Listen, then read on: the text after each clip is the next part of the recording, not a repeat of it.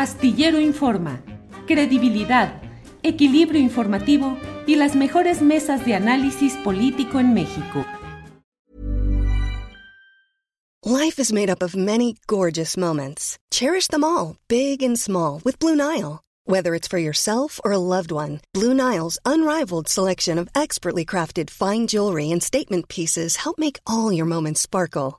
Blue Nile's experts are on hand to guide you, and their diamond guarantee ensures you get the highest quality at the best price. Celebrate a life well lived in the most radiant way and save up to 30% at BlueNile.com. That's BlueNile.com. ¿Te preocupas por tu familia? Entonces, ¿por qué darles solo huevos ordinarios cuando pueden disfrutar de lo mejor? Eggland's Best, los únicos huevos con ese delicioso sabor fresco de granja, además de la mejor nutrición, como 6 veces más vitamina D, 10 veces más vitamina E y 25% menos de grasa saturada que los huevos regulares, además de muchos otros nutrientes importantes. Así que, dales los mejores huevos. Eggland's Best, mejor sabor, mejor nutrición, mejores huevos.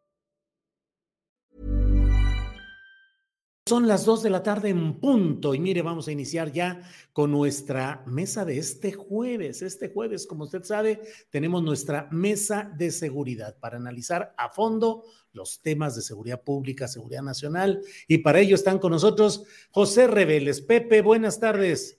Muy buenas tardes y un saludo a las otras dos R's, a Ronquillo y a Ravelo, con mucho gusto. Sí, estamos hoy con la triple R. Pepe Reveles, muchas gracias. Con mucho aprecio de que estés con nosotros siempre, Pepe. Víctor Ronquillo. Sí, Pepe. Víctor Ronquillo, buenas tardes. Hola, buenas tardes. Saludos a Pepe, saludos también a ti, a ti, Julio, al público que nos escucha y desde luego a Ricardo, que no lo veo, pero seguramente ya se conectará. Es que él está abusando porque él es doble R. Ricardo Ravelo. Él tiene las dos R's. Y como esta mesa es de las tres R's, quién sabe qué maniobras. No, siempre hay problemitas técnicos, ya lo habíamos visto ubicado en la cámara y todo, pero bueno, siempre funcionan, eh, siempre sucede que hay este tipo de incidentes técnicos que pues forman, eh, lo saben Víctor Pepe, lo cotidiano de estos ambientes. Pepe, ¿cómo vas viendo el famoso juicio en Brooklyn? ¿Cómo ves las perspectivas? Eh, después de todos los testimonios y todo lo que había. Ya está por ahí Ricardo Ravelo. Ricardo, buenas tardes. Buenas tardes, Julio. Gracias. Eh, un, saludo afectuoso también para eh, Víctor y Pepe Reveles. Que hoy estamos jugando con que es la mesa de la triple R, porque están Ravelo, Reveles y Ronquillo. Pero bueno, ahí vamos, Ricardo. Muchas gracias. Pepe, ¿cómo ves pues este tema del juicio en Nueva York y las perspectivas que hoy hay varios comentaristas respetables que están diciendo que pudiera haber insuficiencia de la fiscalía para haber demostrado la culpabilidad de García Luna. ¿Cómo vas viendo todo en lo general, Pepe?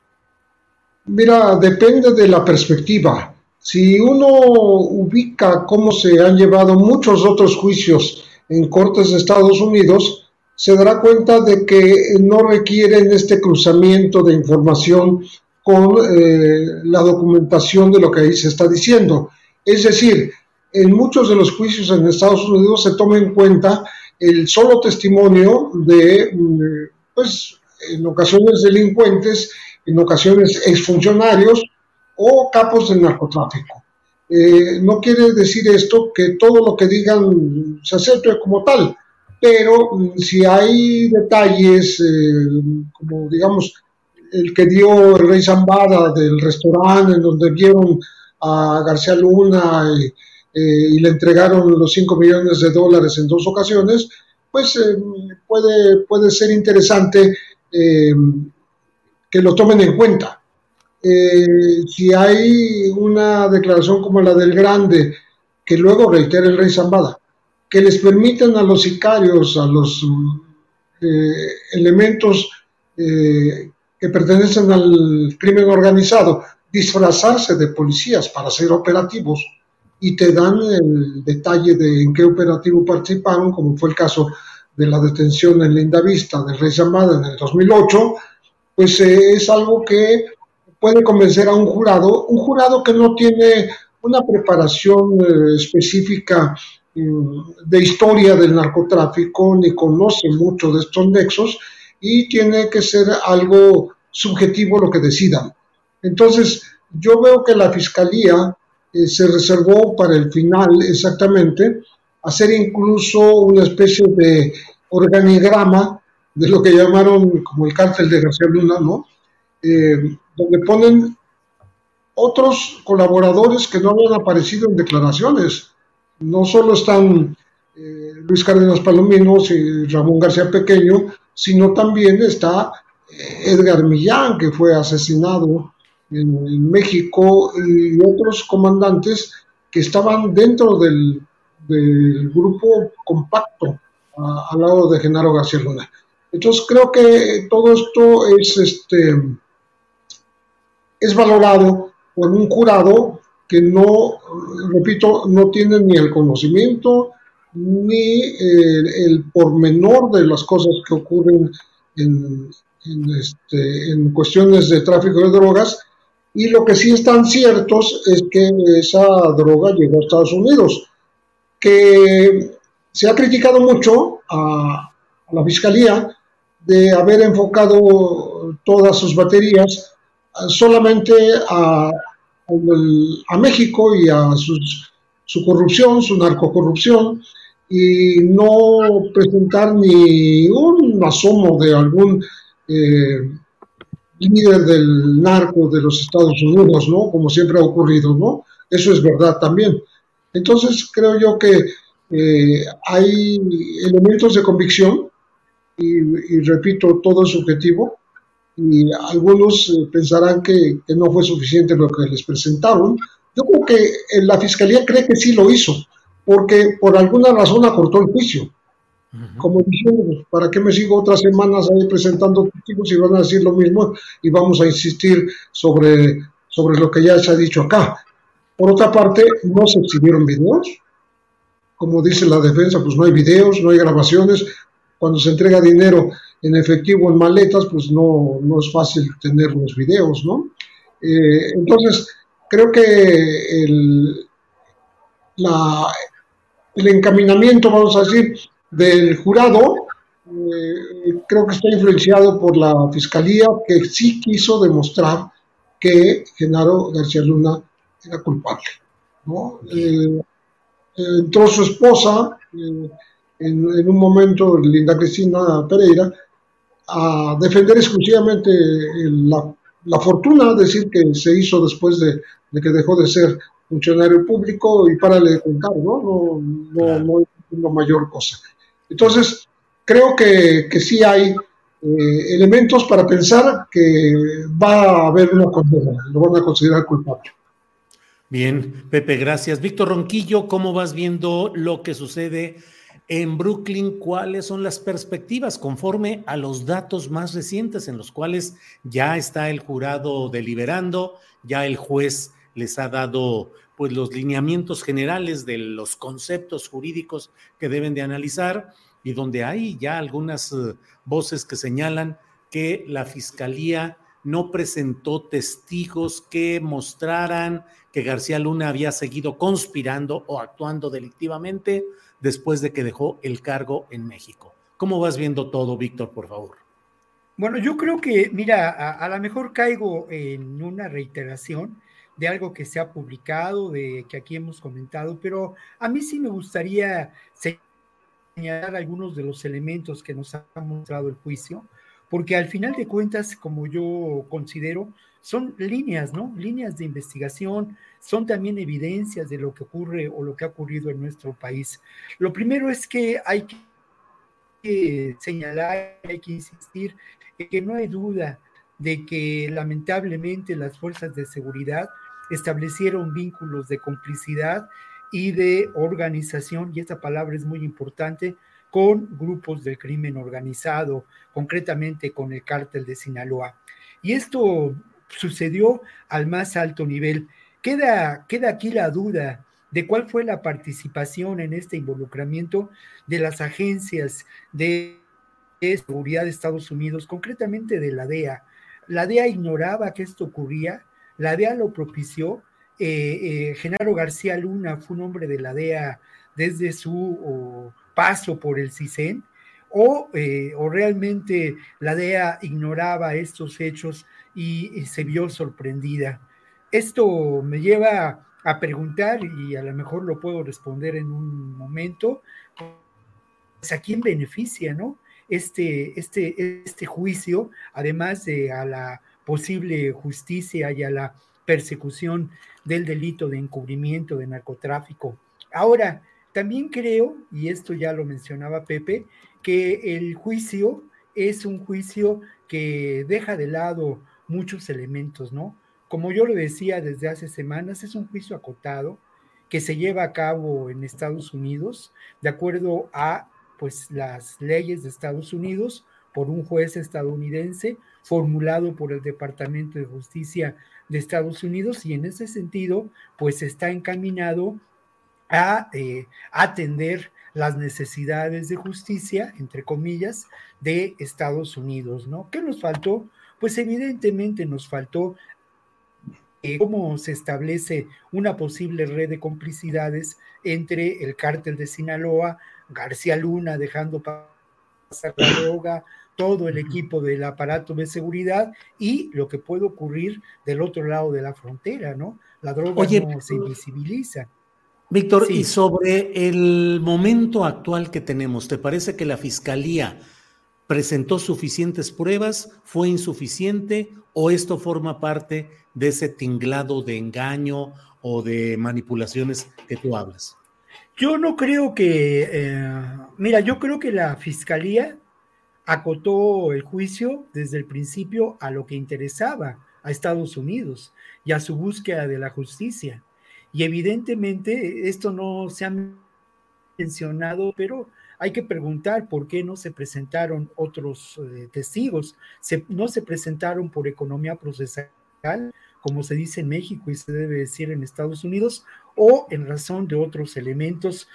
Hay que tomar en cuenta que un día después de que se señaló a Calderón, pues tirando línea literalmente al gobernador de Nayarit en términos de que había que proteger al Chapo, el juicio se, se acorta, ¿no?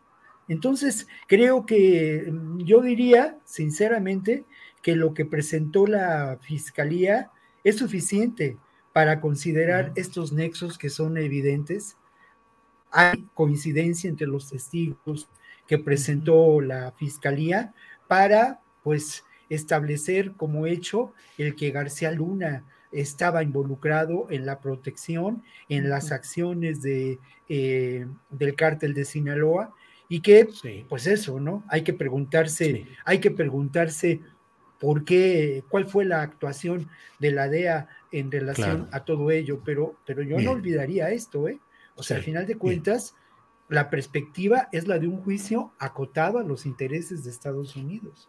Bien, Víctor, gracias. Eh, Ricardo Ravelo, ¿cómo va tu lectura del momento procesal en Nueva York? ¿Suficientes pruebas? Falla de la fiscalía, eh, eh, argumentación de la defensa de García Luna en el sentido de que después de 2012 no hay pruebas de que haya seguido actuando eh, conspirativamente en el terreno del crimen organizado. ¿Cómo ves el momento actual de ese proceso, Ricardo? Sí, Julio, mira, yo creo que la percepción de que lo declarado por los testigos en Nueva York eh, parece poco o nos parece poco o insuficiente, eh, tiene mucho que ver con el hecho de que esas historias ya, las conocemos en México. Es decir, están publicadas. En su momento, todos estos testimonios formaron parte de aquel expediente eh, conocido como la Operación Limpieza. Por lo menos ahí hay buena parte de todo esto que se llevó en la, en Procuraduría, la extinta PGR. Ahora, eh, para la fiscalía es contundente, ¿no? Y ayer, por ejemplo, lo dijo la fiscal Sarita Comatairedi, eh, dijo que bastaría solo un testimonio para hundir a García Luna. Es decir, tenían en puerta más o menos presentar 76 testigos.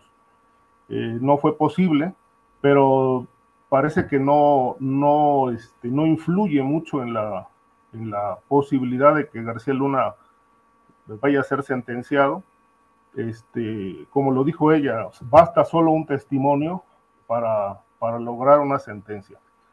Eh, lo que sí llamó la atención es que, eh, por ejemplo, parece que después de que vimos toda esta pasarela de los testigos, el testimonio más, eh, pues quizá un poco más completo, yo al principio lo descalifiqué porque no tenía la película completa de los posteriores testimonios, pero el testimonio un poco más robusto, más redondo, es el que rindió Sergio Valdés Villarreal, curiosamente es decir, había, había dicho en una participación anterior aquí que en México no fue un testigo eh, digno de crédito.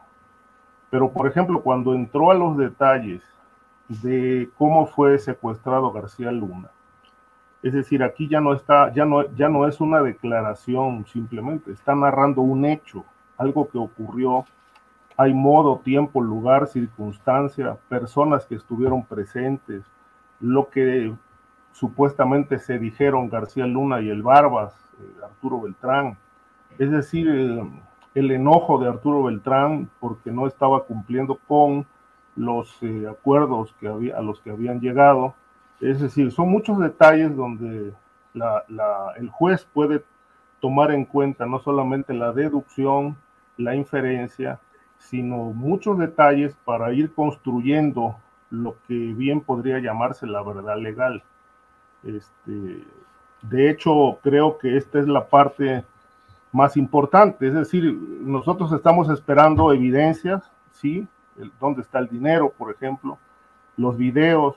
El grande dijo que sí había videos y grabaciones, pero se infiere que en aquel operativo donde fue asesinado Arturo Beltrán, este, entre otras cosas, pues esas evidencias desaparecieron porque según el grande sí existían grabaciones y algunos videos.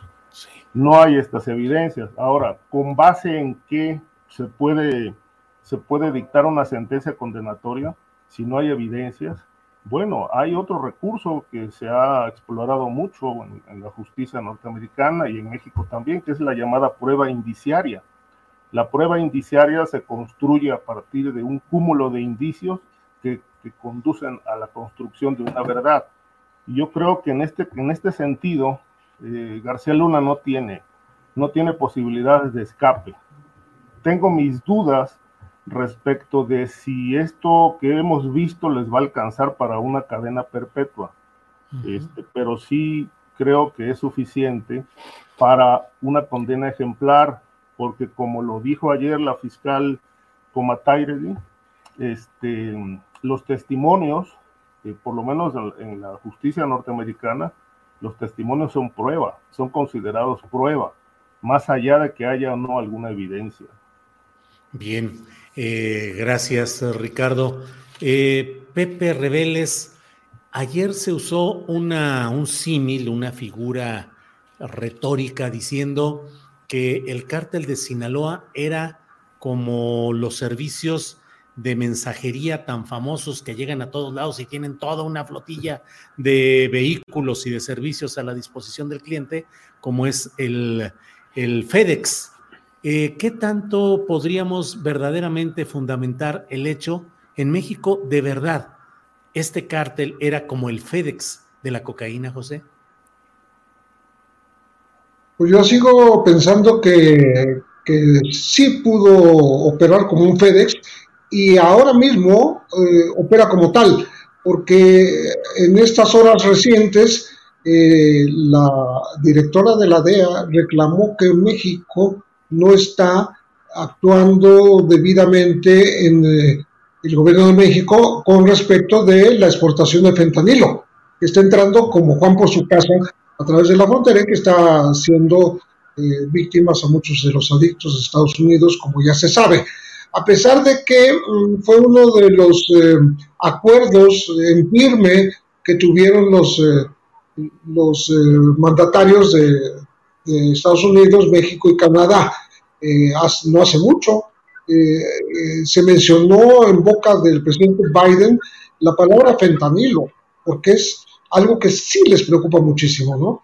Si era un FedEx en aquella época el cártel de Sinaloa, pues creo que lo sigue siendo con eh, la vista gorda de las aduanas eh, y de los, eh, los, los, tramos carreteros que pueden recorrer cuando el tráfico es vía terrestre o cuando hay aviones que sobrevuelan la frontera a baja altura para no ser detectados por los radares, o por ferrocarril o por barco.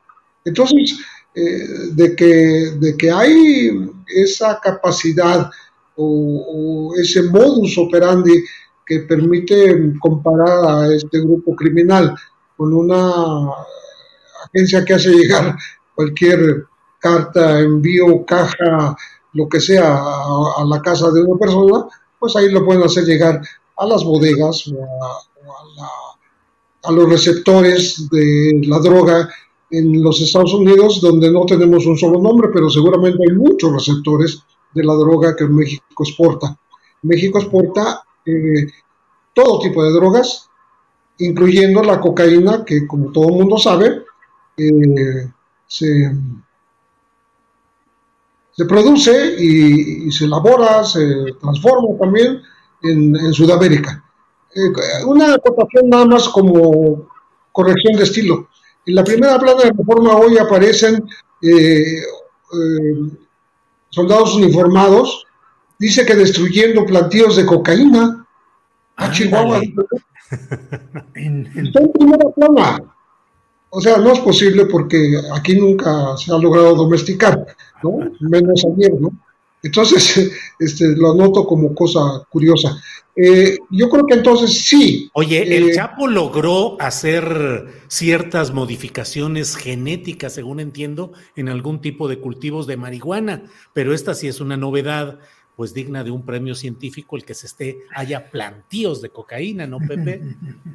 Hubo rumores cuando el levantamiento zapatista, y lo digo quién, quién es la fuente, el general Roberto Vadillo dijo que había este, cultivos de cocaína en Chiapas.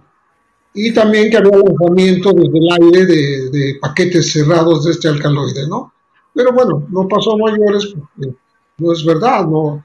Eh, se habló de, que encontraron también en, el sureste mexicano, casi frontera con Guatemala, eh, plantíos experimentales. Pero bueno, lo de hoy de primera plana sí me sacó de, de onda totalmente pero bueno, este, pero estamos con, el servicio de Express.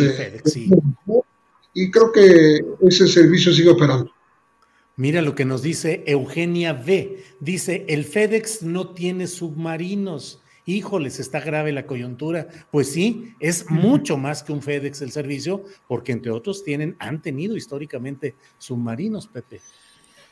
Sí, de hecho aparecen en el documento por el cual el Vicentillo, el hijo del Mayo Zambada, eh, no, no fue objeto de un proceso, como García Luna, en una corte, ¿no? sino que le dieron una prisión administrativa. Y él admite en ese documento que le quitan 1.270 millones de dólares, imagínate esa cantidad la que decía Forbes que tenía el Chapo, y admite haber traficado con submarinos, ferrocarril, eh, buques, cargueros, etcétera, etcétera, etcétera. Ya desde entonces, estamos hablando de hace más de 10 años, ¿no? Entonces, eh, sí, no, no, es extraño, pero eh, México sin duda ahora está siendo objeto y va a ser objeto de presión por el fentanilo. Bien, gracias. Víctor Ronquillo. Eh, describieron en este proceso, la propia fiscal dijo que García Luna era un hombre inteligente y ambicioso. ¿Cómo describir la personalidad de García Luna? Y por otra parte, ¿qué tanto la inteligencia de muchos mexicanos se diluye o se encausa por el lado pues de la de la delincuencia o de lo malvado en lugar de digo en lugar de que tuviéramos eh, científicos o creadores o eh, muchas patentes de muchos inventos positivos, a veces eh, pareciera que esa inteligencia es para el mal. ¿Qué opinas de esta descripción que han hecho de García Luna, Víctor? Lo primero que debo decir es que no es FedEx, es Coca-Cola. O sea, es una gran transnacional que tiene una capacidad de colocar su producto a nivel mundial de manera eficaz. Y no hablo necesariamente del cártel de Sinaloa, hablo de las organizaciones dedicadas al narcotráfico que generan una enorme economía del delito, no solamente en México, sino en otros países. Lo otro que yo quisiera completar a lo que ha dicho Pepe es que sin duda, como resultados ya de este juicio que se lleva a cabo en Nueva York, está la presión. Hace una semana hablábamos de la carta que 21 fiscales eh, mandaron a Biden, a, Biden, y a Blinken sobre eh, que las eh, organizaciones criminales mexicanas, los narcotraficantes, fueran reconocidos como terroristas. Y hoy este pronunciamiento, ayer en el Senado de Estados Unidos, de la directora de la DEA, hablando de que México no otorgaba suficiente información, de alguna manera aspirando a que se restablezcan acuerdos no necesariamente eh, en concordancia con la ley que se llevaban a cabo a lo largo de muchos años y que precisamente nos remiten a la época de la injerencia brutal, determinante de la DEA y de otras agencias de Estados Unidos en la época de Calderón y del propio Peña Nieto, que cita la, la directora de la DEA como capaz de haber eh, limitado la acción y aniquilado al cártel de los Zetas. Yo creo, Julio, que no, bueno, no es así. ¿eh? en México creo que sin duda tenemos eh, logros científicos, algunos, quizá no tantos por las características pues de, de su desarrollo y de colonialismo, ¿no? En este país, pero tenemos logros en muchas materias. Creo que hay, pues tenemos un premio Nobel, ¿no? Por ejemplo, por ejemplo, y tenemos a gran, una gran tradición pictórica, en fin, pero este es, ese es otro tema. Mira, creo que García Luna, más allá de ser inteligente, astuto, pues no dudo que tenga una capacidad eh, intelectual, pues importante, ¿no? Conocido cómo operaban los eh, grupos criminales, cómo se establecían estas redes de protección y de apoyo eh, eh, en el CISEN y tuvo muy buenos maestros, ¿no? Personajes con los que se formó, como Jorge Carillo Lea, como Jorge Tello Peón, pero más allá de ello, también contó con el apoyo de este aparato oscuro, represivo que se da en México en, la década de los años y que de alguna manera es determinante para el poder político y que podemos en esa podemos inscribir como actuantes, como protagonistas de esta historia, de este poder político, a Fernando Gutiérrez Barrios, un, un personaje admirado por García Luna, pero García Luna también contó con el apoyo de los más importantes empresarios mexicanos. No es casual que cuando se instala esto de Plataforma México, García Luna otorgue buena parte de esos contratos a Telmex. O sea, hablamos del más importante o de los más importantes o uno de los más importantes empresarios en México, pero por otro lado, no hay duda de que contó con el apoyo de las propias agencias de Estados Unidos, de los sectores más oscuros de esas agencias, para eh, encumbrarse políticamente y ser uno de los protagonistas, junto con Felipe Calderón, de la llamada guerra del narco. Inteligente, astuto, sí, pero con toda esa historia que de alguna manera nos remite a, a un periodo pues lamentable en la historia de México, donde que tiene que, que tiene que documentarse más ampliamente. Y hablamos de neoliberalismo, pero hablamos también de esta realidad de lo que en otras ocasiones he señalado como un estado mafioso.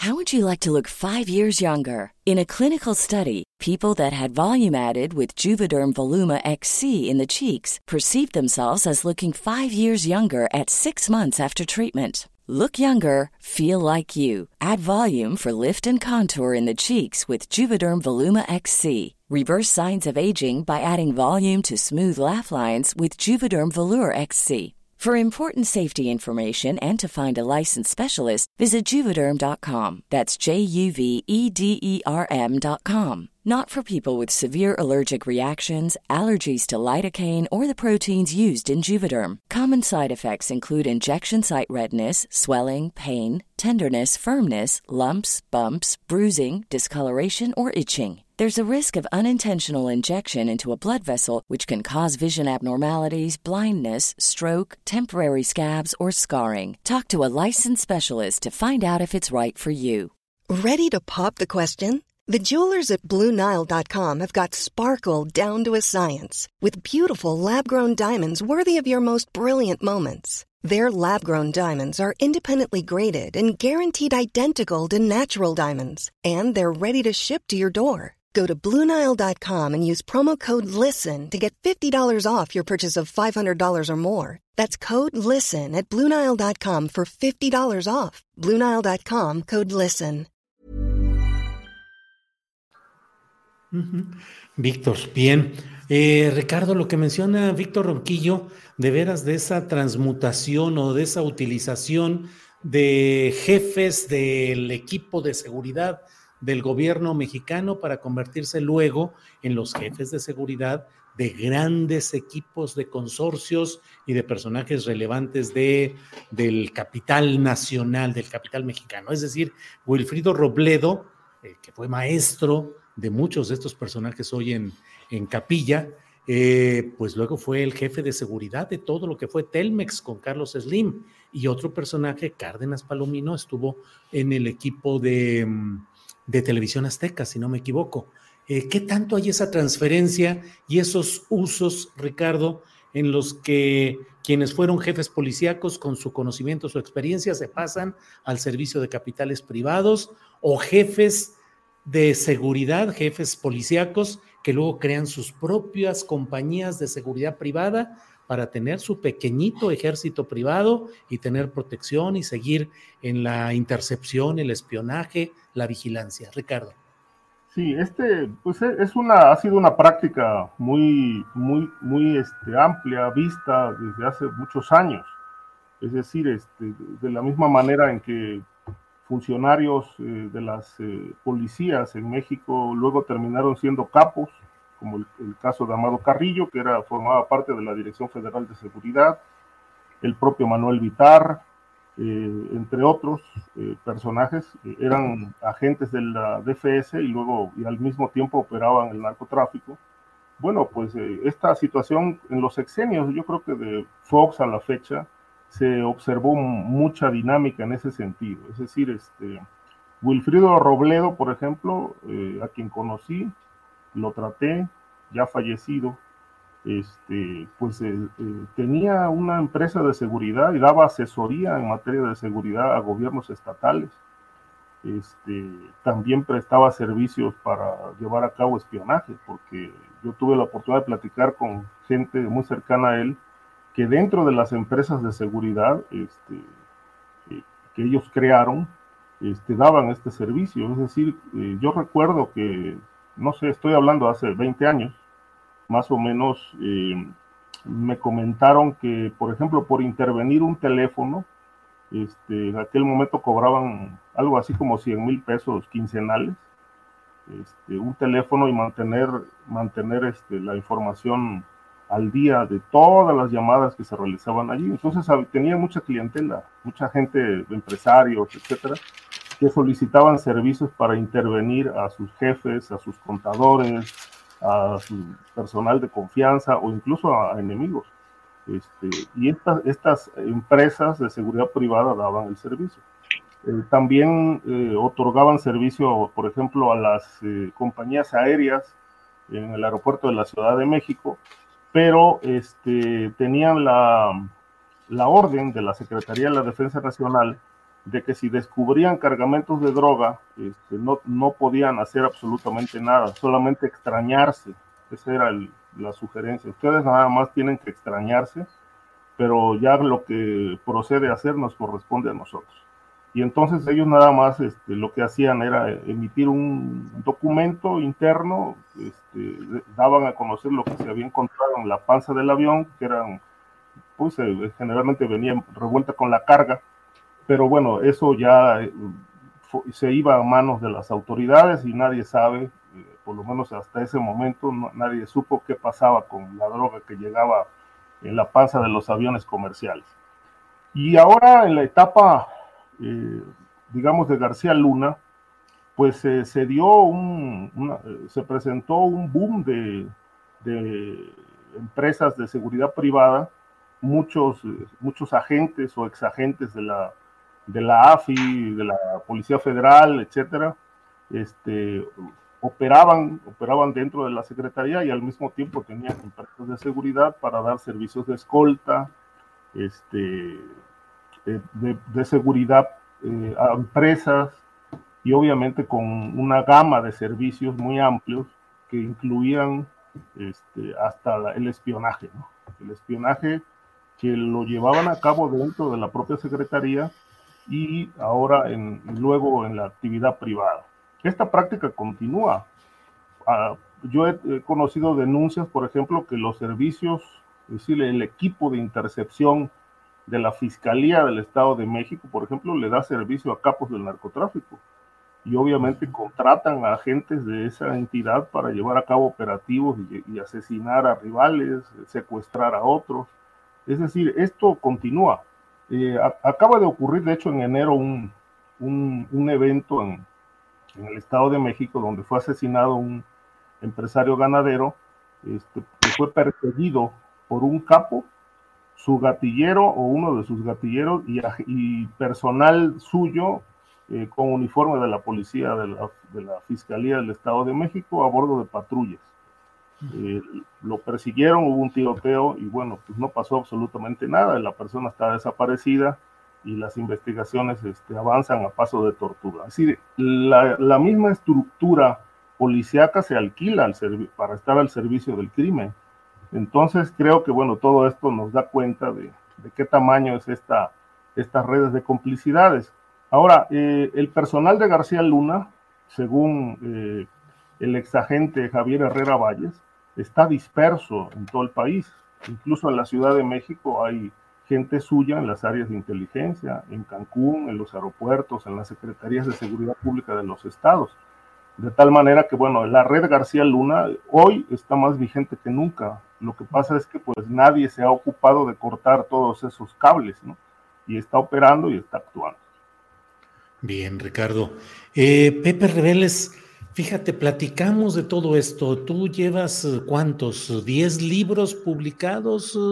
Eh, sobre los temas de los cárteles, la seguridad pública, las crónicas del horror y de toda la corrupción, y no deja uno de preguntarse, pasa el tiempo, pasan los juicios, pasan los nombres, y el negocio sigue y sigue y sigue. Y ante ello te pregunto, Pepe, ¿cambian las cosas? ¿Están cambiando? Dentro de algunos años tendremos otro tipo de juicios en los que nos muestren que también en estas horas actuales pasan cosas diferentes, pero finalmente eh, coincidentes en cuanto a permitir el flujo del gran negocio del crimen organizado, Pepe? Desgraciadamente eh, hay un proceso lento de sustituir la apetencia de los jóvenes por eh, pertenecer a, estos grupos criminales porque pues los quieren emular, ¿no? ahora mismo que mencionabas eh, y preguntabas de, que si Gacel era inteligente, como dijeron ahí en la, Corte de Nueva York, están ensalzando de alguna manera. Y sí, es inteligente, eh, definitivamente. Desde muy joven ingresó a los servicios secretos de México y después fue ascendiendo en las policías. Él, nació en 1968, o sea, es un hombre joven pero muy avanzado, muy, eh, fue capaz, si, si las cosas son como se ha dicho en la Corte y como hemos sabido también en México, eh, yo por ejemplo eh, ubico la protección de, de García Luna ah, y sus agentes de la AFI entonces, desde antes del 2005, en, México protegiendo a, la Barbie, más ni menos. Entonces creo que eh, es, un, es un hombre que ha sabido encubrir sus actividades y que lo, lo que hemos visto en, Nueva York es apenas la punta del iceberg, ¿no? Entonces, sí, eh, es, alguien que, que, tiene no solo inteligencia, sino conexiones, conexiones importantes con gente que le, que le ha brindado pues su amistad, su ayuda empresarial, etcétera, etcétera, ¿no? Entonces, eh, los, los, jóvenes eh, aspiran a, a, ser como estos líderes que nos pintan, ¿no? Aunque Ovidio fue capturado, sigue siendo el héroe del Culiacanazo, porque eso es lo que quedó en la, en la mente de los chavos, ¿no? Que fue capaz de movilizar una ciudad para evitar ser eh, enviado a la Ciudad de México y, siendo un jovencito, ¿no? Entonces, eh, esa, esa, frase famosa de prefiero eh, vivir tres meses como rey que toda la vida como un buey, ¿no? Pues es, muy, digamos, describe mucho lo que los jóvenes perciben de este negocio ilícito, ¿no? Y, y no, no, no veo que el negocio vaya a disminuir, este, como, como tampoco lo veían el Mayo Zambada y el Chapo Guzmán en las pocas declaraciones que se les conocen, este, eh, no va a disminuir el negocio, el negocio sigue, aunque capturen a la gente, aunque la extraditen, aunque la metan en la cárcel, aunque la liquiden como Arturo Beltrán, ¿no? Entonces, eh, es un negocio redondo, prometedor, y eh, floreciente, no ha disminuido. Eh, así el gobierno quisiera que los jóvenes estuvieran más atentos a, su educación y a, sus posibilidades laborales en, trabajos pues legales, ¿no? que no son tan productivos como, como el narco, pues los chavos quieren seguir siendo como, como los, los que se exhiben en las redes, los propios chapitos, ¿no? Dueños de autos de lujo, con mujeres bellas, armas, eh, fajos de billetes, etcétera, y, y, entonces no, yo no veo que, vaya a haber una, una disminución la, parece contradictorio, pero la misma exhibición de, de, los eh, presuntos ilícitos cometidos por un jefe de la policía hacen pensar a la gente que, hizo un éxito mientras pudo, ¿no? Y, no, lo, no, lo, condenan, sino tratan de ser como, como, como estos personajes. Bien, Pepe. Eh, Víctor Ronquillo, cuando termine esta historia de Estados Unidos, sea con eh, el resultado que, que, se dé, pues tendremos ya la oportunidad de saber si continuará en la cárcel allá en Estados Unidos. Si no fuera así y si lo declararan eh, no culpable de los delitos que se le achacan, ¿cuál sería el rol ahora del gobierno mexicano? ¿Podemos aspirar a que García Luna fuera sometido a un proceso y encarcelado en México o no habría condiciones, Víctor? No, yo creo que las hay, ¿no? Yo creo que esas condiciones están dadas a partir de lo que la semana pasada hablábamos en términos de esta demanda que existe en Miami, ¿no? En términos de la acumulación de dinero, del tráfico de influencias, de todos estos elementos que nos remiten a la etapa posterior de García Luna como funcionario de la seguridad pública.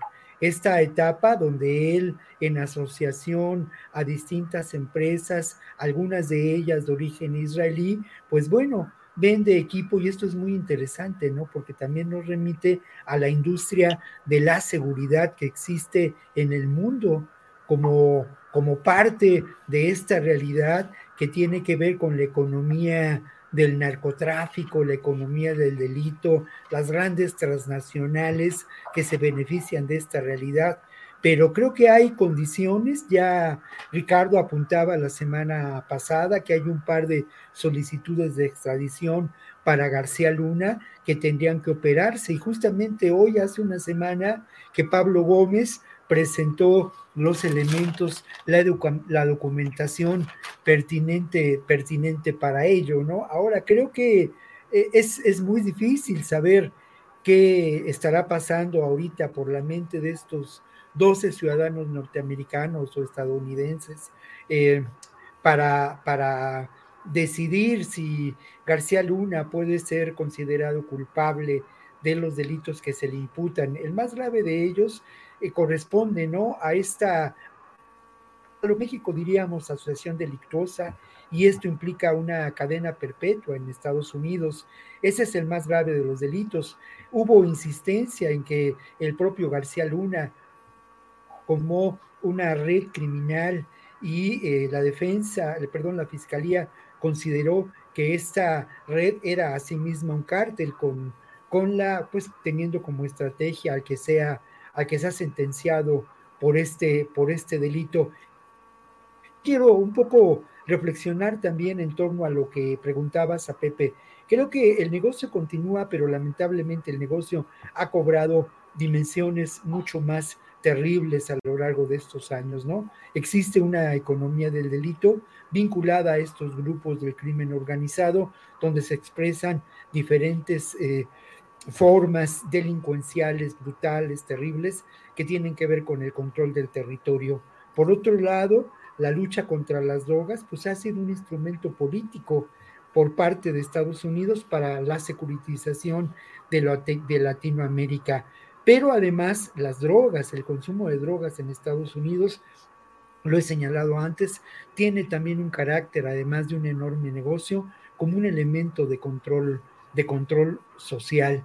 Y bueno, por otra parte, Víctor, hay, Víctor, nada más déjame preguntarte, dices en estos años, ¿te refieres antes de la llegada de López Obrador a la presidencia o incluyendo esta etapa de López Obrador? en qué parte del... En la parte de que las cosas han sido peores en materia... Ah, no, lamentablemente han sido peores a partir de... Eh, creo que hay momentos de inflexión determinantes, ¿no? Un momento de inflexión se da también en el calderonismo, donde además de la guerra del narco, México se vuelve un mercado muy importante para estas transnacionales del narcotráfico y lo que vivimos ahora tiene otras características que yo comparto con otros observadores de esta realidad, la, atomización de los grupos criminales, la participación del paramilitarismo. Esto creo que es eh, enormemente preocupante y obviamente también vivimos, desde mi punto de vista, las secuelas de lo que ocurrió desde la irrupción de eh, políticas neoliberales que se traducen, como dice Marijose Rodríguez Reja, en una guerra en contra de los pobres, que tiene una expresión muy dolorosa, ¿no? En términos de lo que pasa en nuestro país, pero un elemento más en relación a lo que estaba diciendo Julio, el asunto del prohibicionismo.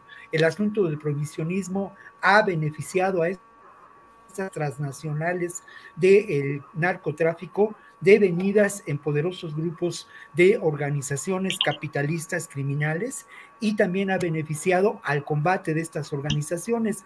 Por eso se explica el por qué existe hoy en día una industria que mencionaba eh, de alguna manera Ricardo Ravelo, una industria de la seguridad a escala mundial que, representa millones y millones, miles de millones de dólares en ganancias para los fabricantes de armas, para los fabricantes de, equipos de seguridad en los aeropuertos y también para quienes construyen muros alrededor del mundo para evitar pues, eh, eh, eh, la migración y militarizar las fronteras.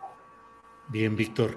Eh, Pepe Reveles, estamos ya en la parte final del programa, son las 2 de la tarde con 46 minutos, se nos ha ido el tiempo de volada. ¿Deseas tocar el tema que tú eh, quieras, Pepe? Aquí le decimos el postrecito, pero puede ser postrecito amplio de unos 4, 5, 4 minutitos.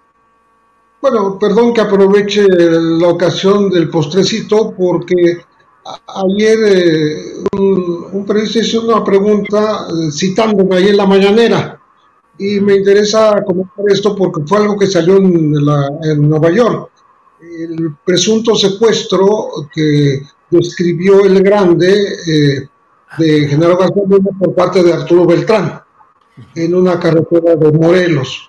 la verdad es que ese tema, también me recuerdo que Ricardo escribió sobre el tema, tiene que ver con una, un engaño a los propios escoltas para poder conversar libremente con Arturo Beltrán Leiva. Tal vez eh, fue alguna de esas entregas importantes eh, de las que se habló en Nueva York, o tal vez tenga que ver con algo que no se ha dicho todavía. Esto ocurrió el 19 de octubre de 2008. Los escoltas de García Luna se quedaron maniatados eh, vendados de los ojos y despojados de sus armas por las FAA, las Fuerzas eh, Armadas de Arturo. Y fueron más de cuatro horas. Eh, los compañeros de estos secuestrados, ellos sí, este, porque expresaron en un documento que García Luna fingió ser secuestrado para poder hablar a, solas y a sus anchas, sin testigo, con Arturo Beltrán Leiva. Lo único que quisiera yo aquí mencionar eh, como dato curioso es que al día siguiente es capturado el rey Zambada en México. Yo creo que es posible que haya eh, habido esta información por parte de, García Luna y es en la ocasión en que el grande dice haber estado disfrazado él eh, de agente federal. Entonces, es un episodio que al ser citado ayer en la mañanera, el presidente dijo que sería bueno que el Congreso buscara en sus archivos y que encuentra el antecedente del documento que yo estoy mencionando en un libro publicado en 2010, pues que lo ofrezca, que lo proporcione para saber qué es lo que pasó. Eh, no, no parece que vaya a haber una iniciativa mayor de que se le mande un escrito al Congreso, ni mucho menos. yo no espero que eso ocurra, pero eh, en la parte de investigación eh, que debió haber hecho Estados Unidos, tendría que haber recabado esos documentos en donde sí hay la evidencia que no hay en otros testimonios. Ahí está la, evidencia escrita de que eso ocurrió y que el gobierno mexicano, el Congreso mexicano, la Secretaría de la Defensa no hicieron nada porque eh, bastaba con checar las armas de cargo que les quitaron a los agentes, a más de 20 agentes, para saber que eso ocurrió y que fue un, acto totalmente fingido para engañar a la, opinión pública. Gracias, Pepe. Eh, Ricardo, discúlpame, por favor, que me brinqué, seguías en el turno y aquí con los, enredos de la edad ya no, no, no, no estuve tan claro. Pero Ricardo, por favor, eh, lo que desees agregar eh, el tema que desees abordar, por favor. Sí, sobre esto que menciona Pepe Rebeles eh, es bien interesante porque eh, sí hay un documento, una carta, este, una carta redactada por agentes federales a propósito de la situación que vivían al interior de la Secretaría de Seguridad Pública, es decir, estaban siendo despedidos injustamente. Decían ellos que García Luna estaba llevando a cabo una limpieza de, dentro de la Secretaría para quitarse de encima a la gente que conocía eh, su oficio para hacerse de los servicios de gente inexperta, porque esto abonaba al propósito de seguir protegiendo a Sinaloa. Entre más fallida fuera la Secretaría de Seguridad Pública, este, mejor para la causa de Felipe Calderón y de, de García Luna. Entonces, a propósito de esto, los agentes eh, fueron a denunciar esta situación a la Comisión de Seguridad Pública de la, Cámara de Diputados y allí entregaron una carta donde denuncian su situación laboral y eh, después detallan eh, los pormenores de lo que pasó aquel 19 de octubre en la carretera Tepoztlán, Morelos, Cuernavaca, eh, con el secuestro de García Luna, dan detalles de lo que pasó. Y esa carta ellos me la entregaron y yo la publiqué en el número 1672 de proceso correspondiente al 16 de noviembre de 2008. Este, la carta existe, eh, de hecho, debe estar en los archivos de la, de la propia Comisión de Justicia. Este, y en, y en, esa, en ese documento que ahí está publicado también, este, eh, ellos, no hablan de un, de, una, de un hecho fingido, e, ellos hablan de una, de una retención, de un, llamémosle también un secuestro, donde García Luna es llevado a, a la guarida de, Arturo Beltrán y ahí empiezan pues los reclamos, eh, eso que menciona el grande de que Arturo lo quería matar, este, hay otras versiones ya confirmadas después de que Arturo Beltrán lo cacheteó y le exigió cumplimiento de, su, de los acuerdos eh, y no lo mató, dice el grande, en otra declaración que incluso lo publica Lemus en su libro licenciado, que es declaración obtenida dentro de Puente Grande, dice, no lo mató porque le, le exigimos que no lo hiciera. Eh, en palabras más menos, dijo, nos vamos a echar encima el gobierno. Entonces, esa fue la razón por la que supuestamente no lo mató. Este, bueno, es la, la, parte que, a la que yo he tenido acceso. Este, de tal suerte que, bueno, curiosamente, como bien dice Pepe, es una parte muy relevante en el juicio, porque es el único hecho dentro de todo el historial que está documentado en, en, actas ministeriales o judiciales, es el único hecho que da cuenta de un, de un acercamiento eh, entre García Luna y, y, el crimen organizado, en este caso representado por Arturo Beltrán. Este, fuera de eso, no recuerdo, digo, igual me equivoco, este, no recuerdo algún otro pasaje donde se hable de encuentros eh, ya fingidos o reales de García Luna con personajes del narcotráfico. Este, y por eso creo que este asunto, este, tal cual lo refiere Pepe Reveles, eh, eh, quizá es la parte más relevante que le pone a la fiscalía y al juez elementos muy claros, porque se trató de un hecho, no es una declaración nada más, es un hecho, este, de modo, tiempo, lugar y circunstancia, de que en efecto hubo reunión para eh, más allá de los reclamos y, las presiones y las amenazas, para este, retomar los acuerdos que recordaba Arturo Beltrán a García Luna y otro, otro elemento por ahí que se filtró también, donde Arturo le, le dice, este, nos cuestas mucho dinero, ¿no? O sea, porque en ese momento ya, ya se había roto la relación de los, de los Beltrán con Sinaloa y entonces la, la, línea de apoyo oficial seguía siendo para el Chapo y el Mayo, y estaban dejando suelta la otra, la, la otra ala ya rota de cártel de Sinaloa, en este caso los Beltrán, y ese era el enojo de, del Barbas, ¿no? Según pues este cúmulo de, de, datos y detalles que pues no todo se supo en su momento, pero al tiempo se fueron confirmando algunas otras cosas. Ricardo, ¿y al otro día se eh, aprenden al rey Zambada? Sí, hay un, sí, en Lindavista, eh, eh, que es cuando hablan de aquel intento de suplantarlo, ¿no? De, de, cambiarlo por otro personaje.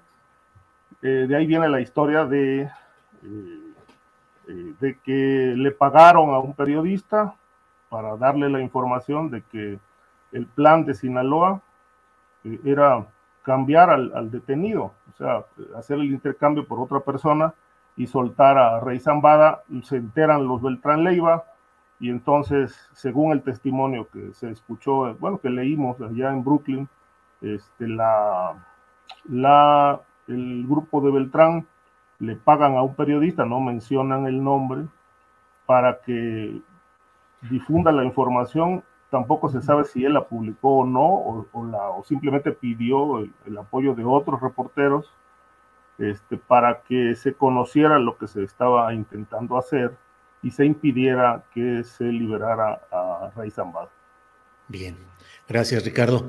Eh, te advierto Ricardo que al final del programa te comentaré que hay petición en el chat de que muestres al gatito que se ha escuchado maullar por ahí. Ah. Así es que ya tú sabrás si lo muestras o no. En otros programas, varios compañeros han mostrado ahí sus perritos, sus gatitos, lo que sea. Así es que ah, ahí, ahí queda para un poquito más adelante. Víctor Ronquillo, cierre, por favor, postrecito.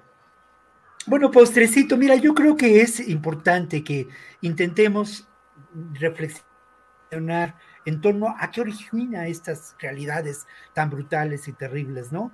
Creo que, eh, y yo lo intento hacer pues desde una perspectiva en ocasiones que parecería fuera de lugar.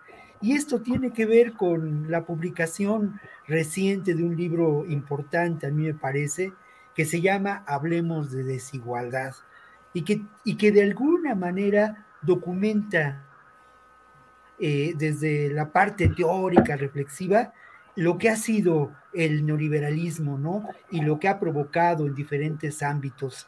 Es una serie de diálogos realizadas por Claxo, que es una institución en el sur del continente que genera pensamiento crítico.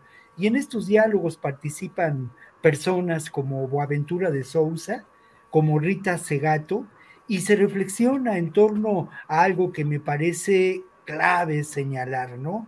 Cómo el patriarcado, cómo el neoliberalismo y cómo las expresiones de colonialismo están detrás de todos estos eh, males que, que nos toca discutir en esta mesa de seguridad.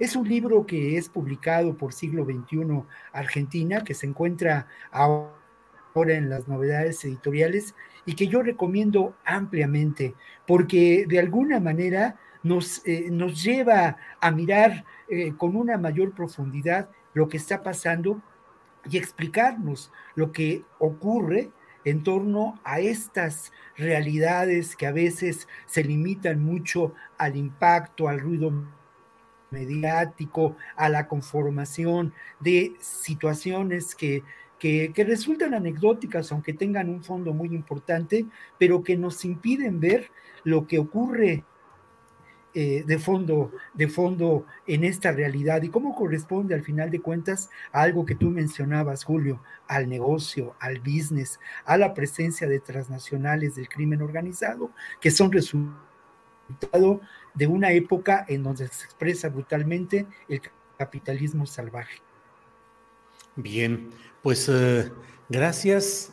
Pepe, muchas gracias por todo. Hemos cumplido hoy con nuestro encargo aquí de analizar, comentar mm, lo que estamos viendo y lo que está sucediendo en todos estos temas. Muchas gracias, Pepe, como siempre. Un saludo a tu audiencia. Gracias. Ricardo, ahí tú sabrás si muestras al gatito, que aquí dicen que ya otras veces nos causaste al gatito negro. ¿Cómo se llama? Se llama Nápoles. Nápoles, ya, ya se había asomado Nápoles. Bueno, pues para la otra, a ver si tiene alguna opinión sobre estos asuntos, o es el que te sopla a veces los datos, Ricardo, confiesa. Sí, sí, sí, es, es mi informante. Es tu informante. Esa está buena. Gracias, Ricardo, que estés bien y saludos. muchas gracias, Julio, como siempre, por esta oportunidad de estar en la mesa. Un fuerte abrazo para Pepe Rebeles y para Víctor y que tengan un buen fin de semana. Muy gracias. Bien, Ricardo. Víctor Ronquillo, gracias y buenas tardes. Muchas gracias, buenas tardes. Saludos, Pepe, Ricardo, Julio y el público que nos ha escuchado. Gracias. Que estén muy bien. Hasta pronto. ¿No se merece tu familia lo mejor? Entonces, ¿por qué no los mejores huevos? Ahora, Egglands Best están disponibles en deliciosas opciones. Huevos clásicos, de gallina libre de jaula y orgánicos de Egglands, que ofrecen un sabor más delicioso y fresco de granja que le encantará a tu familia. En comparación con los huevos ordinarios, Egglands Best contiene la mejor nutrición como 6 veces más vitamina D, 10 veces más vitamina E y el doble de omega 3 y B12. Solo Egglands Best. Mejor sabor, mejor nutrición, mejores huevos. Visita egglandsbest.com para más información. ¿No te encantaría tener 100 dólares extra en tu bolsillo? Haz que un experto bilingüe de TurboTax declare tus impuestos para el 31 de marzo y obtén 100 dólares de vuelta al instante. Porque no importa cuáles hayan sido tus logros del año pasado, TurboTax hace que cuenten. Obtén 100 dólares de vuelta y tus impuestos con 100% de precisión. Solo con Intuit TurboTax. Debes declarar para el 31 de marzo. Crédito solo aplicable al costo de la presentación federal con TurboTax Full Service. Oferta sujeta a cambios o cancelación en cualquier momento. Para que te enteres del próximo noticiero, suscríbete y dale follow en Apple, Spotify, Amazon Music, Google o donde sea que escuches podcast. Te invitamos a visitar nuestra página julioastillero.com.